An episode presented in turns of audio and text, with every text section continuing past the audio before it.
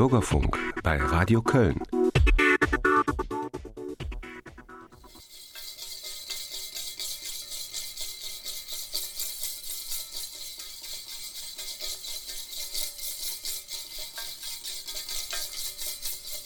Blinde Schönheit. Ein Feature von Siegfried Saarberg in der Reihe Ohrenblicke Radiokunst von Blinden und Sehbehinderten. Eine Sendung des Vereins Blinde und Kunst.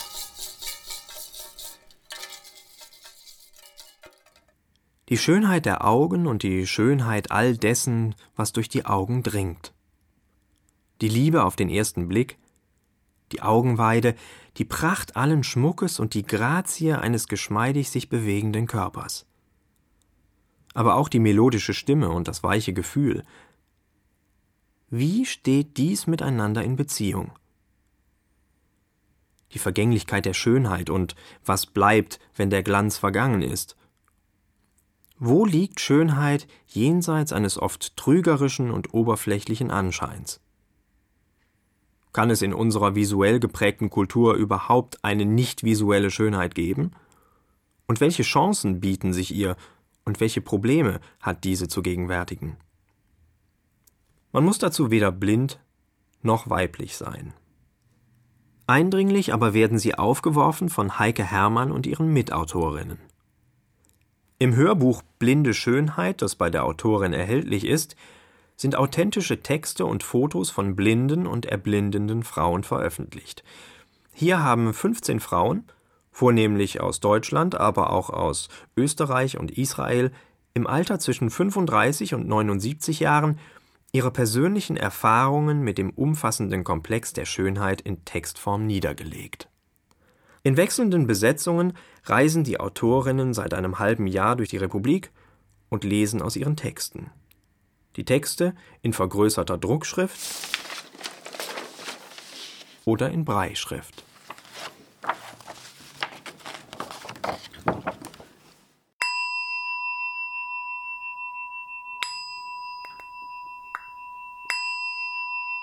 Kapitel 1 Die Spiegel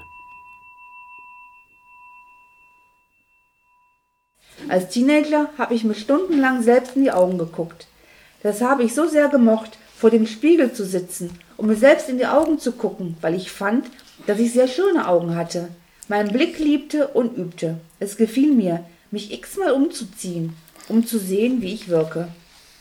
Am meisten liebte ich aber mein Gesicht, meine Haare, mein Gang, meine Wirkung, und dies schaute ich mir stundenlang an. Ich habe mir Blicke in Filmen abgeguckt und diese eingeübt, Gestiken abgeguckt und eingeübt, Blicke und Blickkontakt, Viola Reetz liest hier auf einer der Lesungen der Autorinnengruppe einen Ausschnitt aus einem Text von Heike Hermann. Die Trauer bei der allmählichen Erblindung, die Spiegel werden matt. Der Spiegel antwortet nicht mehr. Der Wunsch, den Menschen in die Augen zu schauen, um Antwort über das eigene Aussehen zu bekommen. Und ich versuche immer noch, also ich stehe vor dem Spiegel und versuche mit Licht und sonst was zu ergattern, was noch zu ergattern ist. Aber ich weiß inzwischen, dass ich, äh, ich, dass ich so mein Gefühl für mich äh, verloren habe. Also jetzt nicht, nicht für mich als Person, nicht für mich auch als agierende Person und auch ähm, Person mit Gestik, aber so wirklich für mein Gesicht. Heike Hermann fragt ihre Zuhörer, würden sie aus dem Haus gehen, ohne einmal in den Spiegel geschaut zu haben? Unsere moderne Welt ist verspiegelt. In Pfützen, Autospiegeln, Fenstern, Schaufenstern, zu Hause, im Badezimmer, in der Garderobe, der große, der Handspiegel, der Spiegel für den letzten Blick. Wir leben wortwörtlich in einer Kultur der Spiegelung. Der Spiegel ist das sinnreichste Hilfsmittel unserer visuellen Gesellschaft. Er erlaubt die Selbstkontrolle und die Erfolgsüberprüfung eigenen Verhaltens. Dadurch wird die Nachahmung von zur sichtbaren Schau gestellten Körpern und Gesten überhaupt erst möglich. Die Spiegel werden so zum Versprechen eigenen Selbstvertrauens, zum Bewusstsein der sich Betrachtenden selbst. Wer als Blinder aus dem Spiegel herausfällt, verliert sein Selbstbewusstsein und fühlt sich stigmatisiert. Aber was ist das eigentlich? Ein Spiegel. Gibt es etwas, das ebenso ephemer und ungreifbar ist wie ein Spiegelbild und dennoch so handgreifliche Folgen für das eigene Befinden hat? Der antike Mythos des Narziss schon erzählt die doppelseitige Beziehung der Menschen zu ihrem Spiegelbild. Von hier leitet sich der Begriff des Narzissmus ab, eines sich selbst bewundernden, selbstverliebten und eitlen Umgangs mit der eigenen visuellen Person. Narziss ist jung, schön und eitel. Er weist viele Verehrer und Verehrerinnen zurück. Als Narziss sich bei einem Gewässer niederlässt, verliebt er sich durch bösen Zauber einer Göttin in sein eigenes Spiegelbild. Es gibt mehrere Varianten des sich nun anschließenden Dramas. Eine Version versetzt den Narziss in einen beinahe unschuldigen Zustand, in dem er noch gar kein visuelles Bewusstsein seiner eigenen Person hat. Narziss verliebt sich in sein Spiegelbild das er nicht als solches erkennt. Er will sich mit ihm vereinigen und ertrinkt bei dem Versuch. Deshalb ist das Erkennen im Spiegel zugleich ein imaginäres Verkennen. Hören wir einmal, was eine auf ganz andere Weise stigmatisierte Gruppe von Frauen zu Spiegeln zu sagen hat. Mandy arbeitet als Sexworker im Kölner Pascha. Ich muss mich angucken, wenn ich fertig gemacht bin, wie ich aussehe, ne? Dass ich gut aussehe für meinen Job. Haare sitzen, Make-up gut drauf sein, was ich anhab. Wenn das alles passt, dann guter Tag. Mm, ich habe Spiegel am Fenster, die sind verspiegelt. Und ich habe einen großen Spiegel im Zimmer stehen. Und einen Spiegel im Bad. Der große, der im Zimmer steht. Weil ich mich komplett sehen kann. Von Kopf bis Fuß. Spiegel haben also einen Hang, das Zentrum des Ichs aus dem eigenen Leib herauszuziehen und in einen ihm fremden Ort, Wasser oder Glas, zu verlegen. Der Körper soll auf vorgegebene Weise schön sein, und daher muss er gespiegelt und visuell kontrollierbar sein.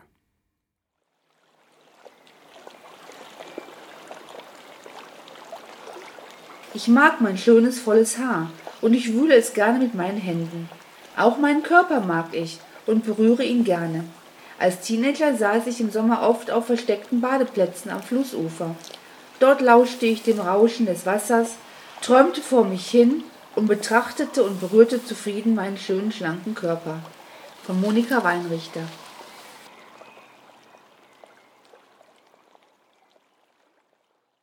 Es gibt also noch eine andere, tabuisierte Beziehung zu sich selbst die völlig übersehen worden ist, weniger distanziert, sondern im Tasten vereinigend.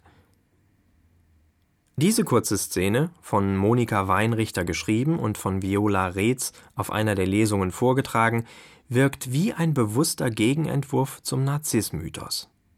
Der Fluss wird nicht zur Projektionsfläche des Spiegelbilds, sondern spendet Atmosphäre, fast wie ein Urbild für den Klang des eigenen Blutkreislaufs, des eigenen Lebenszyklus.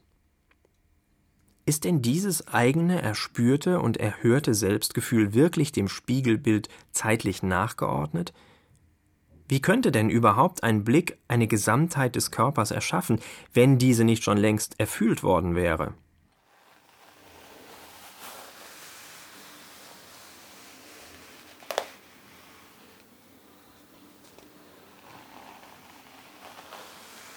Kapitel 2 Die Stoffe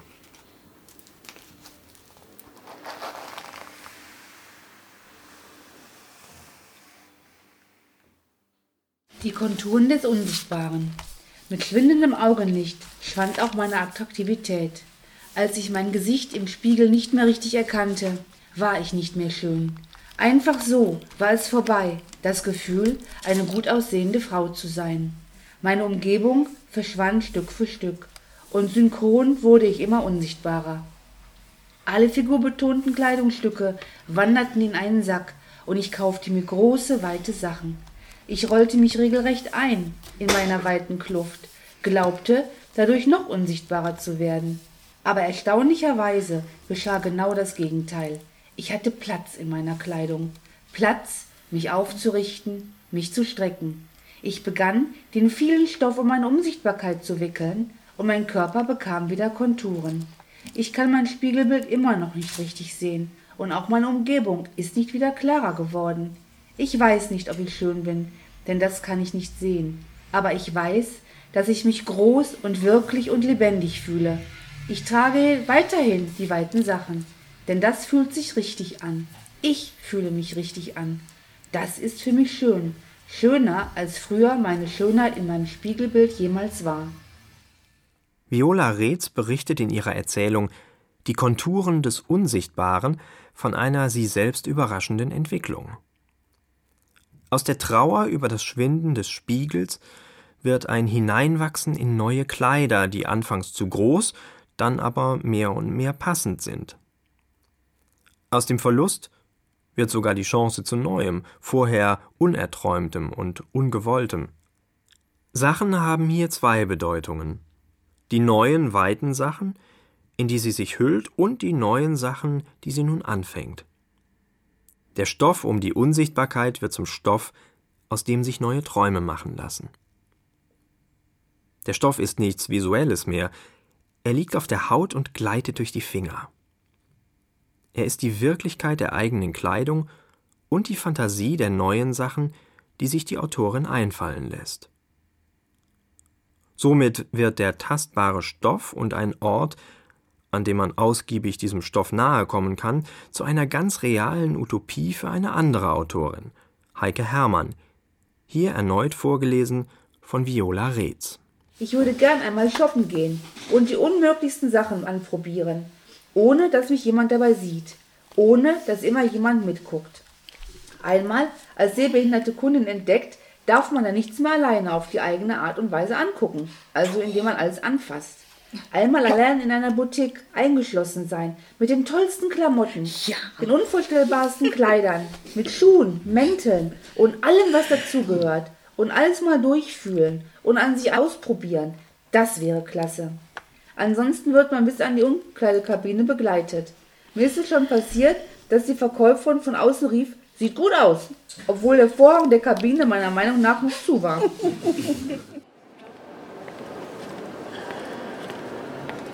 Kapitel 3 Die Schritte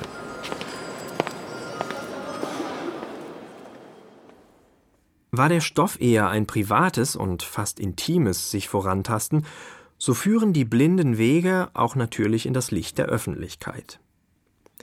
Hier wird das sich präsentieren vor dem sehenden Publikum zum Leitmotiv. Hören wir erneut einen Text von Heike Herrmann. Mode mit weißem Stock. Schmuck ist ebenfalls etwas Wunderbares.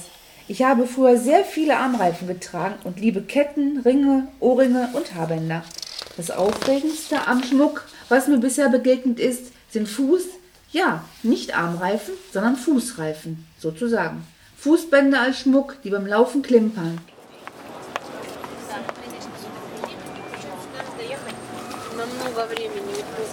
Ich habe schon sehr lange die Idee, die Hand, die den Blindenstock führt, mit wunderschönem Schmuck zu schmücken. Es ist ja eine Riesenchance, die genutzt werden sollte, dass jeder hinsieht.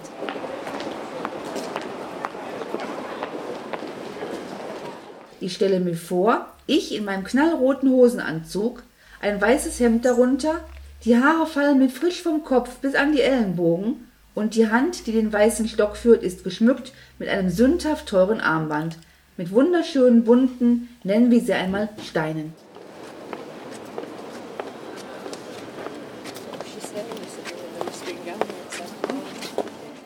So auf der Bühne des Lebens aufzutreten, dass ich den weißen Stock übertanze und überstrahle, er einfach mit in mein Selbstkonzept gehört.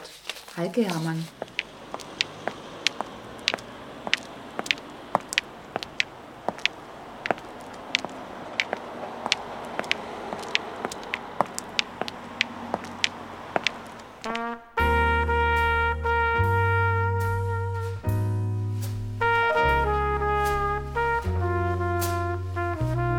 Kapitel 4 Die Flirtgemeinschaft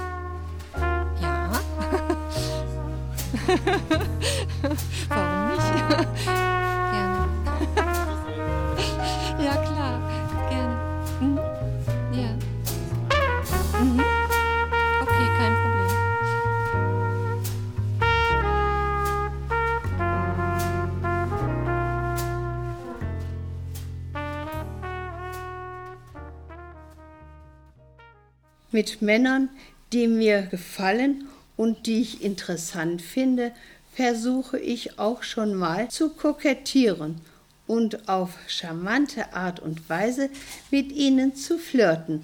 Ich glaube nicht, dass wir blinden Frauen im Nachteil sind. Ganz im Gegenteil, wir blinden Frauen haben für meine Begriffe sogar einen ganz besonderen Reiz. Wir sind durch das fehlende Sehvermögen hochsensibel, sehr gefühlvoll und da unsere anderen Sinne viel ausgeprägter sind, bringt es sicherlich eine gewisse Spannung mit sich, uns kennenzulernen. Die Berührungsängste liegen doch bei den sehenden Menschen und nicht bei uns. Blind sind doch nur die Sehenden, weil sie uns nicht wahrnehmen und vielleicht auch gar nicht wahrnehmen wollen. Aber leider wissen sie gar nicht, was ihnen dadurch entgeht, nämlich Powerfrauen. Wer ist also eigentlich blind? Können Blinde es überhaupt sein oder können nur Sehende blind sein? An diesem Paradox merkt man, dass es eigentlich gar nicht um Blindheit geht, wenigstens nicht um diejenige blinder Menschen. Es geht um jede einzelne Zuhörerin und jeden einzelnen Zuhörer und ihr und sein Verhältnis zu sich selbst, zu der eigenen Schönheit, hell oder dunkel, von sich aus der eigenen Haut heraus oder von anderen her in deren Augen. Wie ist denn der Traum der Sehenden beschaffen? Woher kommt ihre nicht visuelle Schönheit? Manchmal aber entschlüpft Marina Stawitzki doch ein Aphorismus wie jener Es gibt Handtaschen, die sind hässlicher als der Blindenstock, der die gängige Rollenverteilung und die eingeübte Wertehierarchie wie ein Gongschlag trübt. Die blinde Frau ist ganz und gar nicht unsichtbar, sondern macht sich und ihren Körper sichtbar, um so weniger von der sehenden Gesellschaft und deren Männern ausgeschlossen zu werden, und reicht doch in eine über das bloße Angucken hinausreichende Welt hinein. Wir sind ja nicht anders als andere, wir machen nur einiges anders und ähm, auch Flirten geht natürlich anders. Es ist mehr über die Stimme und nicht übers Augenzwinkern, ähm, aber es funktioniert. Es gibt immer interessante Seiten des Blindseins, ähm, eben tolle Stimmen zu hören, Menschen auf eine völlig andere Art und Weise kennenzulernen, als wenn man sehend ist. Es ist schon eine andere Ebene und sicherlich für mich auch dann eine spannendere. Und bei allem neu gewonnenen Selbstbewusstsein bleibt doch immer der Kampf mit dem Stigma der Behinderung. Frau muss lernen, damit zu leben, mit Abwertung, Mitleid und Bewunderung. Bewunderung, die nicht die ist, die Frau sich wünschen könnte, angesichts innerer und nach außen strahlender Schönheit, sondern angesichts der Bemeisterung eines vermeintlich ungnädigen Geschicks. Hier hilft erneut, wie eigentlich immer, nur Schlauheit und Humor. Ich war wirklich attraktiv, groß, schlank, blond, sexy und jung. Bei einem Griechenlandurlaub bemerkte ich dann, dass die Kellner mich anfänglich intensiv anflirteten, aber damit sofort aufhörten, wenn sie meine Blindheit bemerkten. Dann wandten sie sich wieder meinen sehenden Freundinnen zu. Das war schmerzhaft für mich, und ich fühlte mich richtig diskriminiert und aus der Flirtgemeinschaft der normalen Menschen ausgeschlossen. Die Kontaktanbahnung mit dem anderen Geschlecht ist für mich natürlich sehr erschwert. Viele Männer sind anfangs überfordert und können nur meine Behinderung wahrnehmen. So passierte es mir öfters beim Fortgehen, dass ich gerne flirten wollte und mir stattdessen die Kranken- und Leidensgeschichten anhören musste. Oder jemand forderte mich zum Tanzen auf und brachte mich nach kurzem wieder zurück, weil er dann meine Behinderung merkte. Es hat viel Kraft gekostet, sich davor nicht entmutigen zu lassen. Ich habe gelernt, sowas nicht mehr so persönlich zu nehmen. Außerdem kam ich durch Zufall auf eine Strategie. Mit einer Freundin war ich in einem recht dunklen und vollen Lokal tanzen.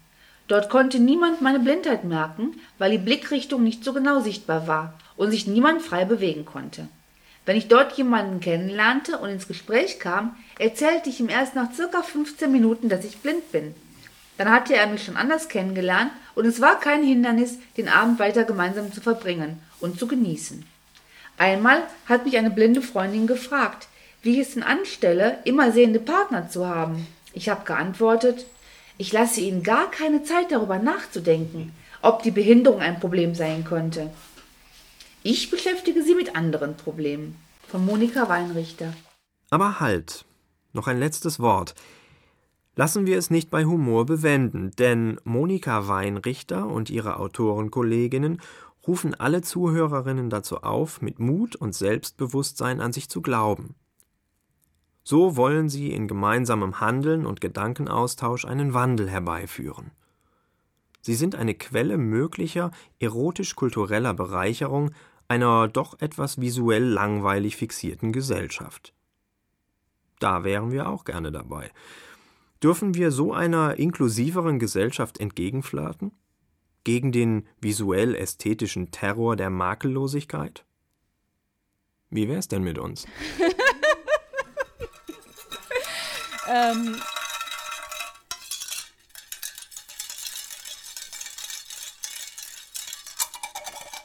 Sie hörten Blinde Schönheit, ein Feature von Siegfried Saarberg in der Reihe Ohrenblicke. Radiokunst von Blinden und Sehbehinderten.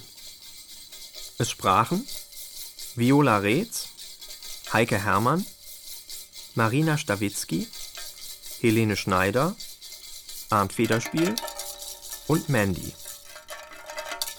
Mit Texten von Viola Reetz, Heike Herrmann, Marina Stawitzki und Monika Weinrichter. Musik Charlie Watts Quintett. Technik Stefan Deistler. Informationen über das Buchprojekt Blinde Schönheit unter www.captain-handicap.de. Informationen über den Verein Blinde und Kunst unter www.blindeundkunst.de. Telefon 0221 69 20 256.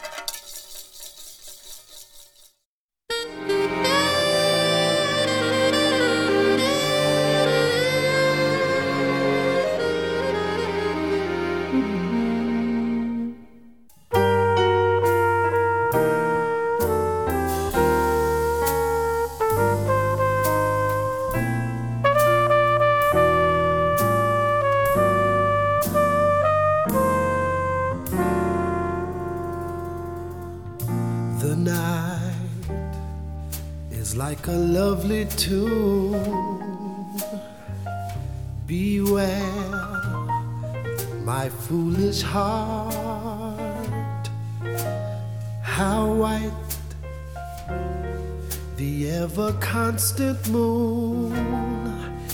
Take care, my foolish heart.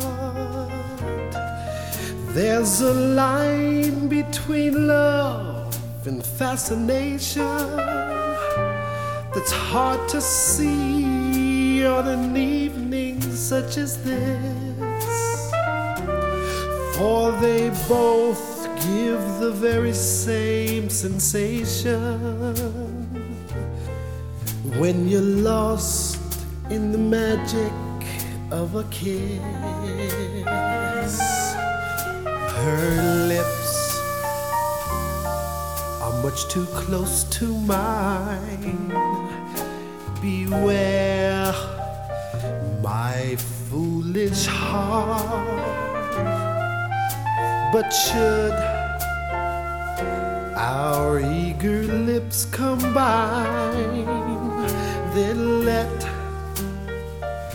the fire start. For this time it isn't fascination or a dream that will fade and fall apart. It's love. This time it's love, my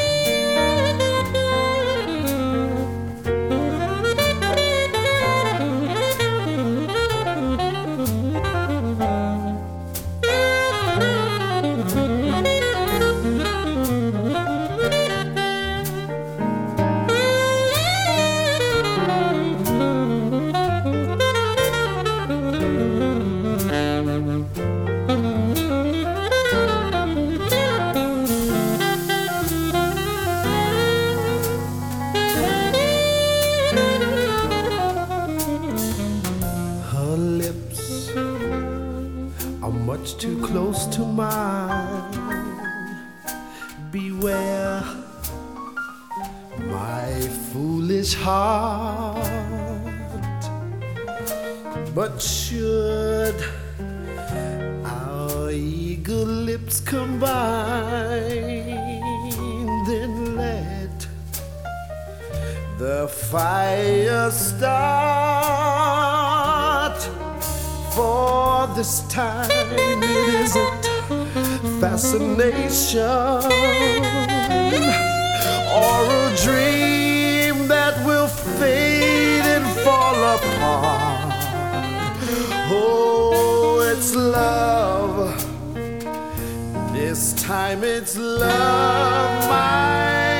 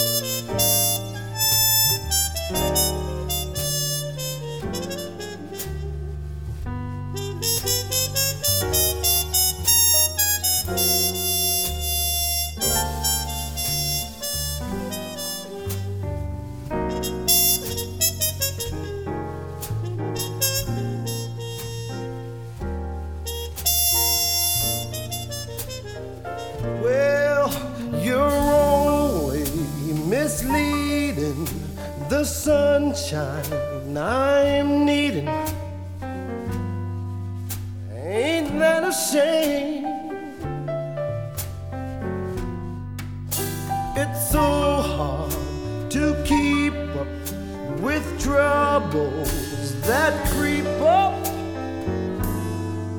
from out there.